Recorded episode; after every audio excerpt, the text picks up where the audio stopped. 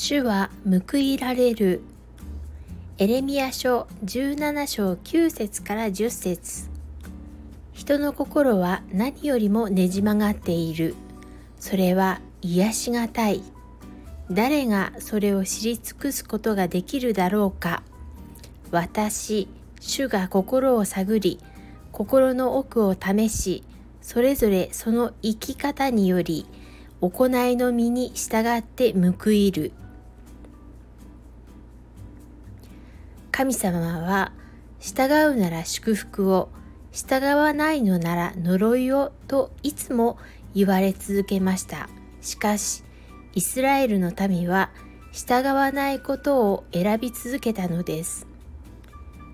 この歴史から反面教師として学ばなければなりません。神様は報いられるお方なのです。